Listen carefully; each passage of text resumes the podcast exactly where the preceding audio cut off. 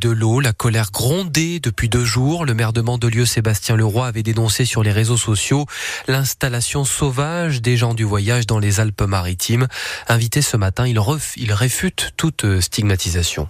Non, mais je le réfute complètement, mais c'est le genre de propos que tiennent certains organismes comme le Défenseur des droits qui sont toujours empreints de démagogie et qui nient aussi euh, tout simplement euh, ce à quoi on est nous confrontés au quotidien. À un moment, il y a des territoires, c'est comme pour la loi SRU sur les logements sociaux, où ce n'est pas possible. Ce n'est pas possible. Et on nous demande de faire, nous, des choses que même l'État ne peut pas faire. Donc il y a un moment, il faut arrêter et il est grand temps que le législateur revienne sur toutes ces euh, dispositions complètement euh, fantasmagoriques qui ne sont faites que pour des besoins de communication politique. Sébastien Leroy, le maire de Mandelieu, son interview en intégralité sur francebleu.fr. Les gens du voyage comptent rester un mois et demi sur la côte d'Azur. Ils ne sont pas encore arrivés, eux, les nouveaux ministres délégués et secrétaires d'État appelés à rejoindre les 14 ministres en fonction depuis un mois déjà. Le remaniement acte 2, ils seront une quinzaine annoncés dans les prochaines heures d'après l'entourage du président. Au rang des rumeurs démenties, on retiendra Dominique Estrosi Sassone qui ne deviendra pas ministre du Logement. Au rang des surprises, le retour potentiel de François Bayrou et le possible départ au bout d'un mois seulement d'Amélie Oudéa Castera, l'éphémère ministre de l'Éducation nationale. Une personne est dans un état grave ce midi après cet euh, accident entre un bus et une voiture hier soir à Antibes. Le conducteur de la voiture a été euh, polytraumatisé, transporté à l'hôpital Pasteur c'est à lire sur francebleu.fr. C'est l'attentat le plus terrible qu'ait connu la France depuis celui de Nice, avait dit Emmanuel Macron. Au sujet des attaques du Hamas en Israël en octobre dernier, pour la première fois et dans la tradition républicaine, un hommage national quatre mois après aux 42 victimes françaises. D'abord à Paris, dans un instant, il va commencer. Emmanuel Macron et les anciens chefs d'État, ainsi qu'une large partie de la classe politique, y compris des élus LFI, sont arrivés dans la cour d'honneur des Invalides. Et puis à Nice, 17h30, dans la cour de l'hôtel de ville. Maurice Nidam, président du consistoire israélite de Nice, sera. Les familles, effectivement, attendent des paroles de réconfort. La nation française doit honorer euh, la mémoire de ces personnes. Parce que là, pour le coup, elles ont été euh, lâchement assassinées d'une manière euh, barbare. Juste une prière intérieure et que je vous livre, puisque nous prions pour la paix, bien évidemment, que tout ça se termine, que les otages soient de retour, parce que c'est horrible. Il y, a des bébés, il y a des enfants, dont un enfant qui a fait ses un an dans ces souterrains Gaza. Et l'Elysée a dit euh, lundi envisager également un temps mémoriel pour les victimes françaises, cette fois des bombardements à Gaza. L'hommage en ce moment aux Invalides à Paris est à suivre en direct vidéo sur notre site internet francebleu.fr. Attention si vous scolarisez votre enfant à la rentrée de septembre, les préinscriptions sont déjà ouvertes à Nice, une démarche obligatoire si l'enfant entre en première année de maternelle dans l'une des écoles publiques de la ville ou s'il est nouvel arrivant dans la commune. Inscription possible sur le site de la mairie. Vous aurez besoin pour cela d'une pièce d'identité, du livret de famille et du carnet de vaccination. Vous connaissiez la shrinkflation, la réduction discrète, euh, oui, des, des quantités de nos produits habituels sur fond ah d'inflation.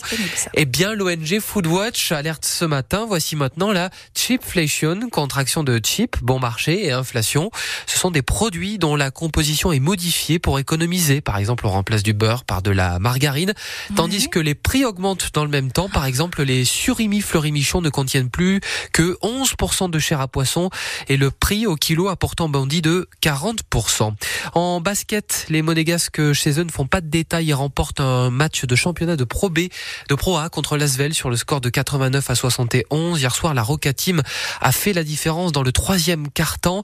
Et puis en Pro B euh, de basket, cette fois, euh, Antibes euh, fait tout le contraire en allant perdre lourdement à Saint-Chamond, 70 à 85.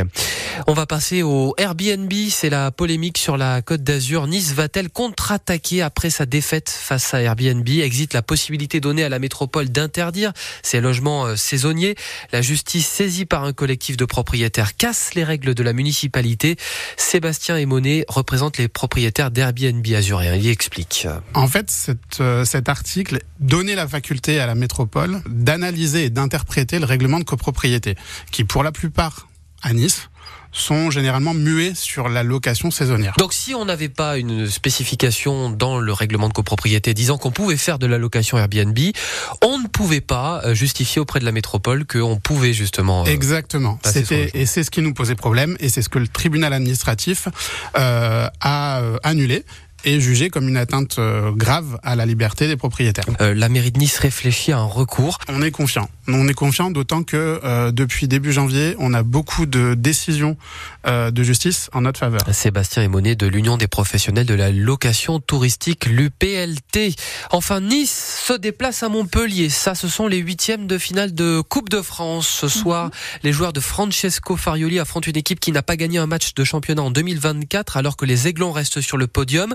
Sauf qu'entre le podium et la Coupe de France, le GC Nice n'a pas envie de choisir et veut tout rafler cette saison, Yvan Planteil. Oui, c'est un long et très vieux débat de notre championnat, celui de savoir s'il faut se préserver pour la Ligue 1 ou croire au vase communicant, à une sorte de dynamique qui serait alimentée par un beau parcours en coupe.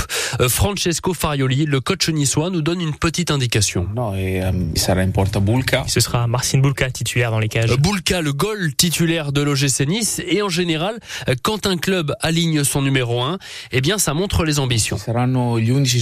Sur le terrain, il y aura les 11 joueurs qui méritent de jouer, mais je pense aussi à ceux qui peuvent entrer en cours de match, toujours dans cette optique d'aller le plus loin possible en coupe. Une équipe compétitive car en face, Montpellier a tenu quelques cadres en échec à domicile, comme Lens, comme Lille, comme Marseille ou justement comme le gym. C'est une équipe qui n'a perdu que deux fois à domicile en championnat, donc on sait que c'est dur d'aller jouer sur ce terrain avec une ambiance particulière, donc je m'attends vraiment à un match difficile.